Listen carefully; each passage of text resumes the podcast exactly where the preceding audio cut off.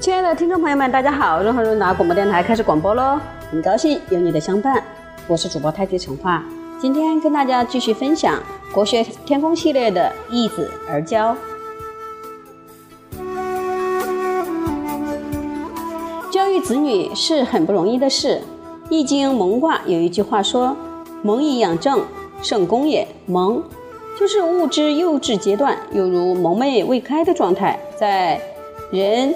则是同蒙，所以小孩念书叫做启蒙。这句话可以理解为，在小孩启蒙的时候，培养他走上人生正路，这是成就圣人的功业。因为一个人要想成为圣人，在启蒙阶段就要打下很好的根基。如果第一步走偏了，将来要花很多时间来导正。等你。再走上正路，恐怕会时不我与，来不及了。所以，教育子女从孩子很小的时候就要很特别用心。西方大哲学家柏拉图一辈子没有结婚，也没有子女，但是他对于小孩教育观察得很深刻。他说：“你要想害一个孩子，最有效的办法就是让他心想事成。”这句话我们听了会觉得很诧异呀。平常都是。孩子想要什么，想买什么，我们做父母的尽量满足。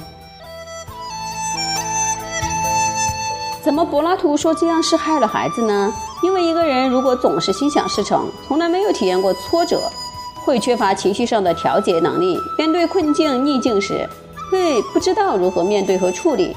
而人的一生不可能一帆风顺，父母也不可能一辈子把孩子置于自己的羽翼之下，将来。他碰到挫折了怎么办呢？他有情绪问题，能够自我调节吗？恐怕会很有困难。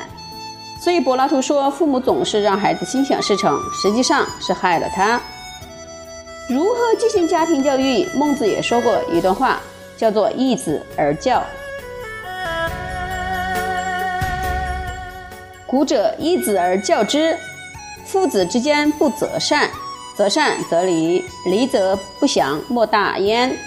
古代的人是与别人交换儿子教育的，父子之间不会因为要求行善而互相责备，要求行善而互相责备就会彼此疏远，父子变得疏远，没有比这个更不幸的了。教是指像老师一样进行正式的教导，父亲如果在家里总是摆出一张老师的脸，经常严格的对孩子进行教导。势必会影响父子之间原有的亲密情感。所谓择善，是以善来互相要求对方。比如父亲要求儿子行善避恶，但儿子一时之间做不到，怎么办呢？父亲之父子之间的亲情很可能因为这种深切期待落空而受到伤害。而且做父亲的身教重于言教，你光让孩子做好人好事，如果自己没有做到，恐怕孩子会回过头来问你。夫子教我以正，夫子未出于正也。你用正确的道理教教育我，而你自己的作为却未必合乎道义嘛？这样一来，父子父父母和子女恐怕就要吵架了。人生没有十全十美的感情，家庭里面的亲情也是一样。这时候你要有所取舍，到底是亲情重要还是择善更重要？孟子认为亲情更重要，无可替代。但教育子女走上正路也很重要，那就让老师来教吧。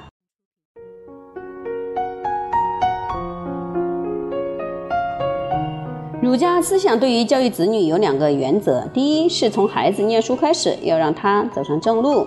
现在很多父母愿意花钱送孩子上好的幼儿园、好的小学，这是正确的。但好的教育有时候不一定要花很多钱。譬如你有一个好的居住环境，家里经常有一些。好的朋友来往，孩子交朋友时，你注意他跟哪些人互相，呃亲近互动，这些都是我们可以做到的。第二就是要有家庭教育，父母的身教重于言教。家庭教育其实可以从看电视开始，尽量看一些适合孩子看的电视节目，这样一来大家有共同的话题可以沟通。我的方法之一是带孩子看电影，然后讨论电影剧情，沟通我们的价值观。这种教育是比较稳性的。能够潜移默化，直接诉说言语的教育，说你应该这样，应该那样，到最后子女看见父母就会害怕、担心，因为没有做到父母的要求，感情恐怕也会慢慢疏远的。如果一定要需要言教，就让老师来做吧。老师可以是学校的老师，也可以是亲朋长辈，让他们扮演老师的角色，教育子女的呢，教育自己的子女。万一孩子做不到老师的要求，也没有什么伤害，最好可以多加鼓励，继续要求。同时，孩子在学校受到过重的压力，或者因为达不到标准而自觉惭愧时，回家之后还有父母的亲情可以抚慰、宽恕和期待。